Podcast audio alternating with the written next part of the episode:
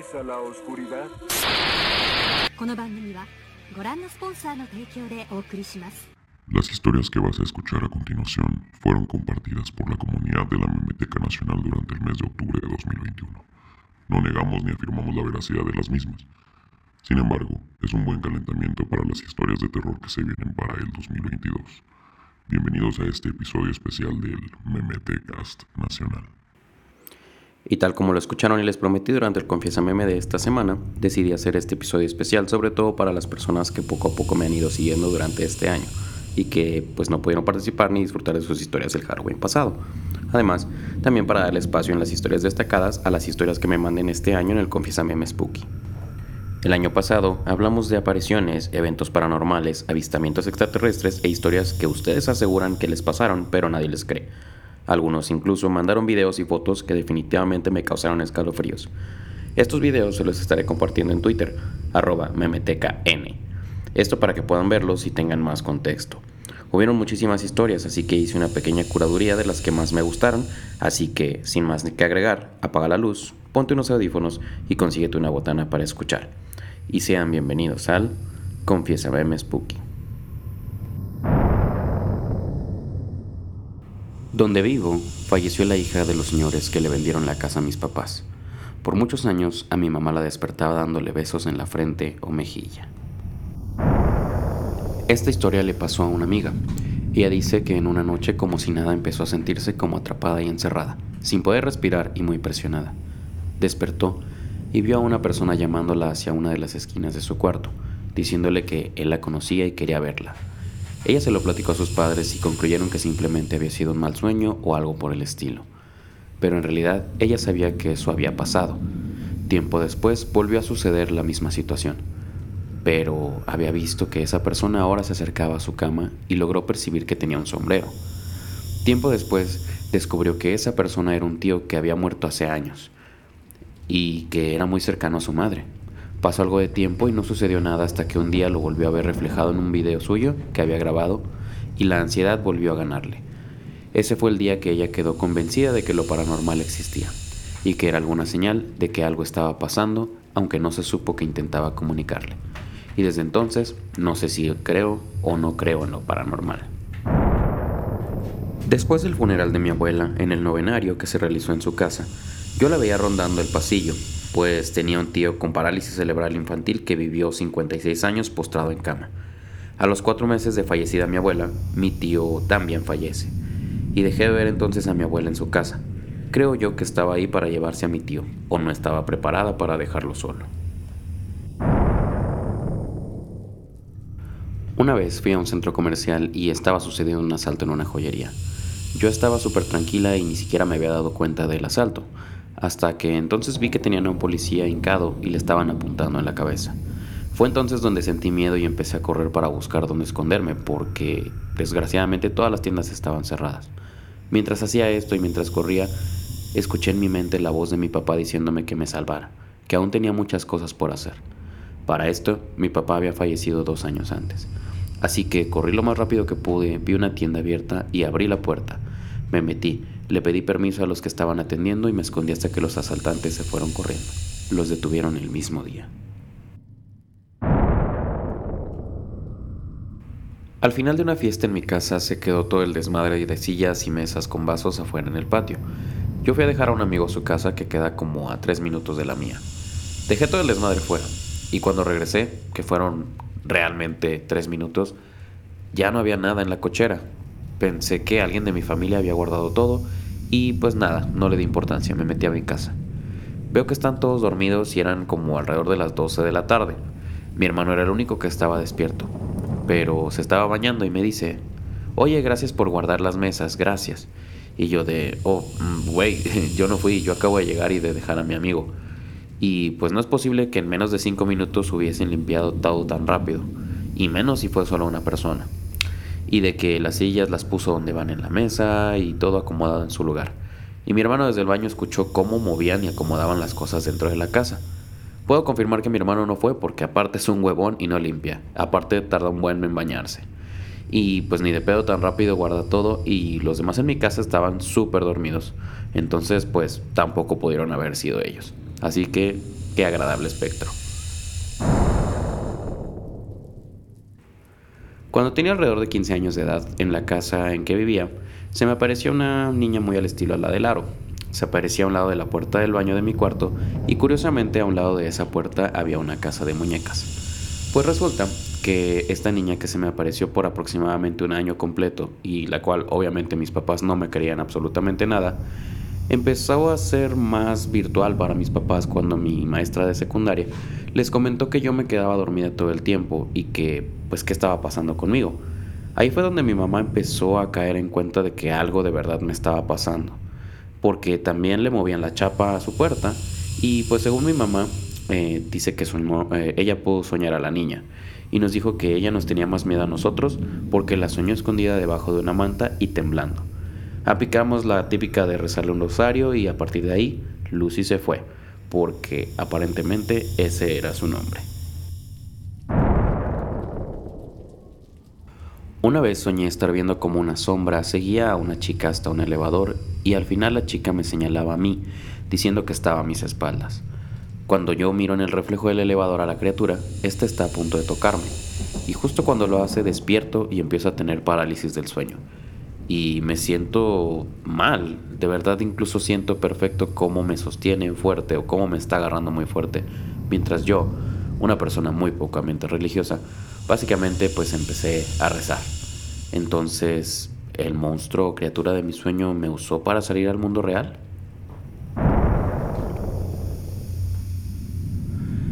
La siguiente historia, de hecho, incluso me mandaron un video y ese video, cuando sucedió este confiésame, me dio escalofríos. Al momento que les estoy contando esto, incluso estoy sintiendo escalofríos.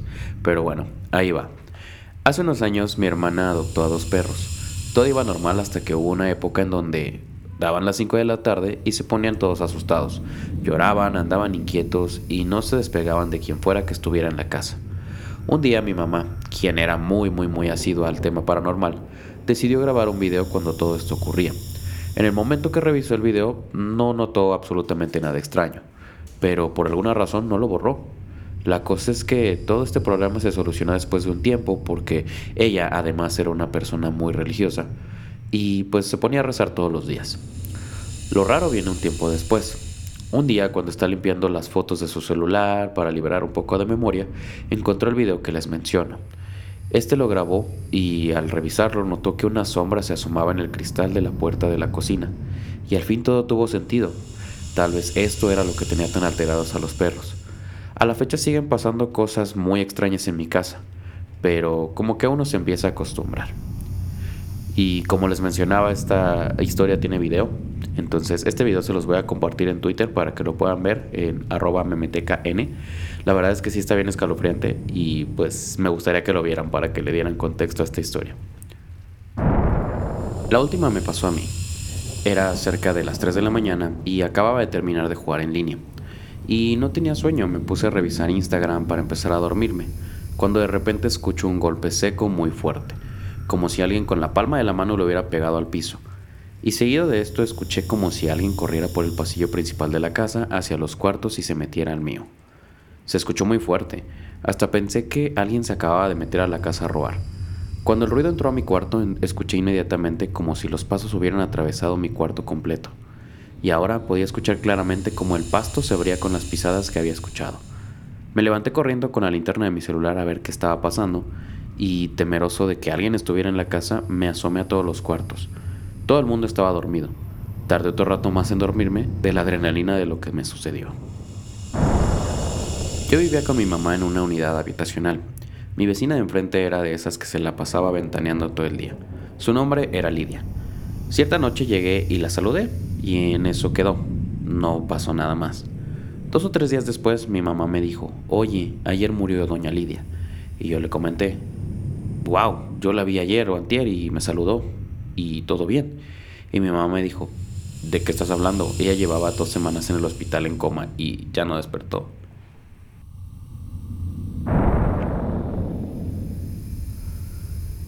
Vivía en casa de una tía, en ese entonces adopté a una perrita y tres veces por semana aproximadamente le daba por ladrar en la madrugada. Yo pensaba que era por los vigilantes del fraccionamiento, hasta que un día me desperté al baño, regresé a la cama pero pues se me había ido el sueño.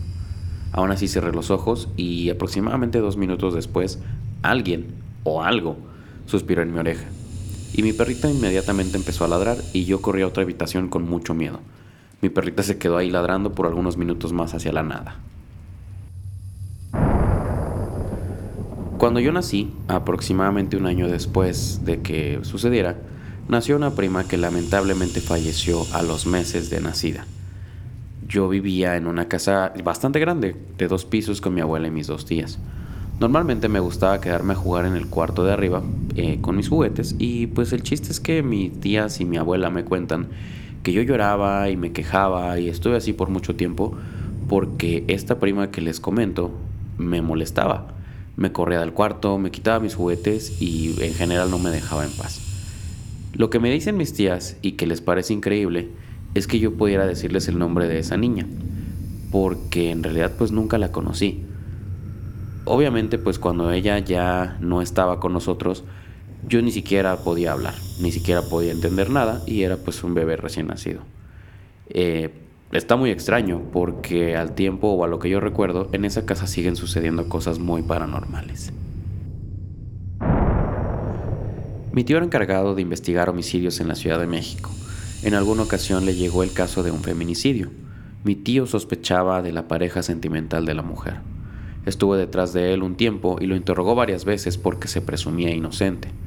Hasta que llegó un interrogatorio donde él se quebrantó y confesó haberlo hecho y dónde estaba su cuerpo. Recuperaron los restos y los entregaron a la familia. Cuenta mi tío, quien por cierto es una persona bastante escéptica, que terminado el caso estaba dormido en su casa y despertó abruptamente en la madrugada porque se sintió observado. Al abrir los ojos vio a una mujer de pie al lado de su cama. Ella se le acercó un poco y le dijo, Gracias, por fin mi familia tiene paz. Después se fue y dice mi tío que era la misma chica del caso, y él entendió que ella estaba agradecida que la hubiera encontrado. Cuando estuve en el psiquiátrico, claramente vi a una enfermera entrar por la puerta de mi habitación sin siquiera abrirla. No pude verle la cara porque ni siquiera era claro si tenía una o no. Pero esto pasó frente a mi cama y mi compañera y yo claramente la vimos entrar al baño de la habitación. Se paró frente a nosotras y yo, llena de miedo, me cobijé a tope. Solo pude ver su cuerpo medio flotar entre las camas. Gritamos tan fuerte que las otras enfermeras llegaron y nos preguntaron qué había pasado. Nosotros les preguntamos, ¿no viste a la enfermera salir de la habitación? A lo cual eh, ellas muy escépticas dijeron, mm, no, solamente estamos mi compañera y yo para cubrir el turno. Y yo puedo asegurarles que no fue una alucinación. La ropa del uniforme que tenía era tan antigua como el hospital mismo. Y tal cual, es lo más horrible que he podido ver hasta ahora. La casa de una tía es siempre sede de los eventos familiares. Toda la familia y hasta los vecinos suelen ser invitados. Un día llegamos a una comida de bautizo y vimos a una ambulancia fuera de la casa de uno de los vecinos. Al entrar a la casa de mi tía era un maratón de saludar gente. Yo siempre empezaba por la gente que estaba en la sala, después en la cocina, etc. Ese día pasé por la sala y solo vi a un señor de pie y vestido de traje negro, muy ad hoc para la celebración. Se me quedó viendo con una mirada tranquila y de reojo vi que había más gente en la cocina. Los invitados apenas estaban llegando. Terminé de saludar en la cocina y después pregunté, ¿por qué está el señor solo en la sala? A lo que me preguntaron, ¿cuál señor? Se los describí y me dijeron inmediatamente que no había nadie en la sala y que el señor que yo estaba describiendo era el vecino que justamente acababa de fallecer hace unas horas. Por eso estaba la ambulancia recogiendo el cuerpo fuera de su casa. No sentí miedo, pero si no lo hubiera contado a los de la cocina, no lo hubiera creído. Yo estaba saliendo con una chica. Estas eran de las primeras citas que teníamos y la primera vez que me llevaba a su casa. Esta vez me dejó esperando en la sala y en ese mismo momento salió un señor muy elegante con sombrero y me saludó. Me empezó a hacer un cuestionario muy amplio y extenso. Yo me imagino para ver de qué iba mis intenciones con la chica. Total, eh, la cosa se empezó a poner un poco extraña porque me hizo preguntas muy específicas. En un momento más sale la chava de su cuarto y yo le pregunté, oye, ¿quién era este señor que me estuvo haciendo tantas preguntas? En eso ella se quedó pálida, no, se pasmó. Y me preguntó, ¿cómo es que estaba vestido? Y ya le empecé a platicar, pues así, elegante, con un sombrero y tal cual, ¿no? Como se los acababa de describir. Para no hacer el cuento más largo, sacó un álbum de fotos y tal cual. Había una foto de un señor exactamente igual al que acababa de ver en su sala. Y ella me dice, esta persona es mi papá, pero él murió cuando yo era solamente una bebé. En cuanto me dijo eso, yo me quedé pálido. Yo crecí en casa de mis abuelos. Era una casa muy vieja de adobe y madera, con muros gruesos y dobles alturas. Mi abuelo nos contaba que esa casa antes fue una cárcel para los villistas, cuando estaba en pleno apogeo el movimiento de la Revolución Mexicana. Yo dormía en un cuarto al lado de la recámara de mi abuelo, y él por las noches nos contaba historias de la Revolución y los personajes que había conocido. Esto a veces hasta altas horas de la noche. Una de tantas, había tormenta y se fue la luz. Para pasar el rato nos pusimos a imitar sonidos de lo que escuchábamos, tanto ranas, sapos, búhos, grillos, perros, etc. Hasta que de repente escuchamos algo que no era nada habitual. Era el sonido de cadenas arrastrándose. Y ahí fue donde comenzó todo. A partir de esa noche noventera de tormenta nos juntábamos en silencio en la sala comedor, que es el cuarto más grande de la casa, para ver si podíamos captar los ruidos. Varias noches no pasaba nada. Otras veces incluso sonaban las cadenas y además sonaban golpes fuertes en la pared y madera crujiendo. Crecimos y mi abuelo falleció. Se llegó el momento de remodelar la casa que ahora nos pertenece. Eh, cuando empezamos las demoliciones y excavaciones me aseguré de estar presente. Esto por si encontraban algún objeto valioso, cosa que pues era muy probable ya que la casa era muy antigua.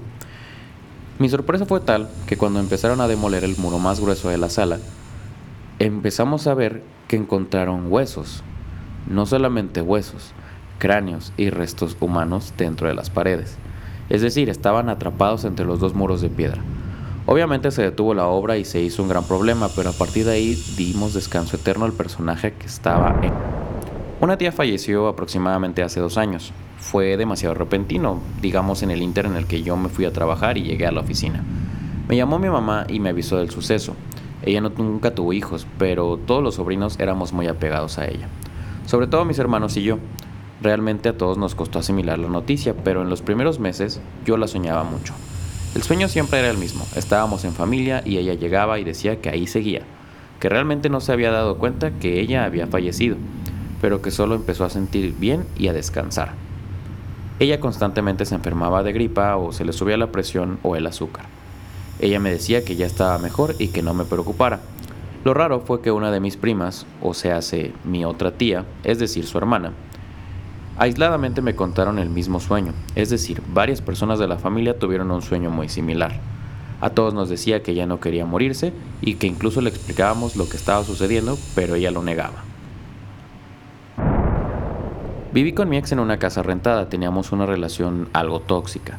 Cuando discutíamos, él se iba a un lado de la casa y yo me iba a otro. Donde él se quedaba, habían pues cosas que se caían, como libros, botes o shampoos. Yo solamente veía sombras o sentía una energía algo pesada, pero no le daba mucha importancia. A mí me daba mucho miedo entrar a esa casa de noche. En una ocasión nos peleamos y él se quedó con su hermano. Yo de plano me tuve que dormir en la cochera porque tenía mucho miedo de entrar. Luego de que nos mudamos de ahí, remodelaron esa casa y cuando hicieron la demolición encontraron, entre comillas, huesos de vaca en la cochera. Ya que nos cambiamos de esa casa mejoró un poco la convivencia, pero por fortuna pude salir de la casa y de una relación tóxica. Win-win. En mi primer departamento en Ciudad de México tuve una vez un sueño muy vívido. Primero pensé que estaba alucinando, pues pensé que mi abrigo colgado era lo único que estaba viendo. Sin embargo, se empezó a acercar más y resultó ser un hombre bastante guapo y me empezó a platicar y a hacer piojito y cariños. Me sentía muy bien, incluso hasta dormía mejor.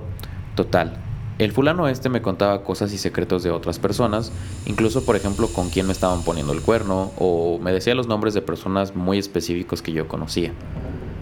Me contaba quién estaba hablando mal de mí en el trabajo y cosas por el estilo. Total, venció el departamento, es decir, mi contrato, y me fui a vivir con un amigo a otro departamento distinto. Un día llegó su abuelita de Tamaulipas de visita y me dijo, oye mijo, creo que tienes una aura muy oscura. Y yo pues la tiré de loca, porque muy linda la señora y todo, pero pues además era bastante religiosa, entonces no me hacía sentido lo que me decía. El caso fue que una noche ella me escuchó hablando solo, y la señora me preguntó, aún estando dormido, con quién hablaba, y pues ella me encontró en trance prácticamente. Le pregunté al fulano cómo se llamaba y me dijo su nombre. La neta el nombre me da miedo decirlo porque no quiero ni siquiera invocarlo.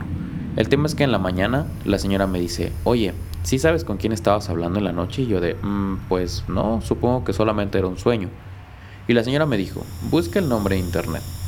Ese nombre resultó ser el nombre de un demonio que tal cual se caracteriza por ser muy guapo y ser conocido como el príncipe de los secretos que te puede contar todo. Ahí me saqué muchísimo de onda, porque mis amigos me decían que me veían demacrado, enfermo, y yo me sentía muy bien, incluso hasta sentía que descansaba mejor. La señora le habló a una hija de ella, es decir, tía de mi Rumi. Era también muy religiosa y le dijo que tenía que ponerme a dormir nueve noches con una vela blanca, encendida al pie de la cama, obviamente con un platito para que no se incendiara. Las primeras noches no podía dormir nada, el fulano este se apareció de nuevo y me decía que apagara la vela para que pudiera cuidarme que él era mi protector y podía decirme más secretos y más cosas de mi vida y de mi futuro. ¿Quién sabe cómo estuvo que mi mamá, sin conocer a mi Rumi ni a su familia, me llama y me dice, mi hijo, soñé que me peleaba con un demonio porque llegaba a la casa y decía que venía por ti. No hagas ninguna tontería. Ahí fue cuando se me prendió el foco y traté de evitar al fulano esto. Es decir, esto no lo digo ni le menciono su nombre, porque mientras lo escribo la verdad es que ya incluso se me fue la luz en el edificio.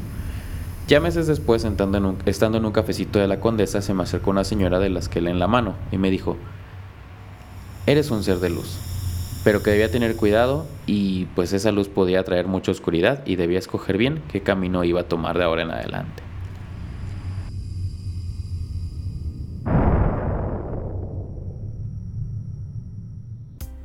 Si llegaste hasta acá, te agradezco por escuchar este episodio especial de Memetecas Nacional. Espero que la selección de historias te haya gustado y dado escalofríos. Aún hay muchas historias y muchas, muchas más. Las dejaré destacadas al menos durante todo el mes de septiembre para que las puedas leer si quieres. Recuerda que dejaré uno de los videos mencionados en mi Twitter, arroba memetecan. Además, subí a mi TikTok, arroba memeteca nacional, uno de los casos más misteriosos que conté el año pasado, que trata sobre el bloque de servicio a la comunidad de Canal 5. Si quieres una segunda entrega de este podcast especial, asegúrate de ir a comentar a ese TikTok y déjame un emoji de calaverita.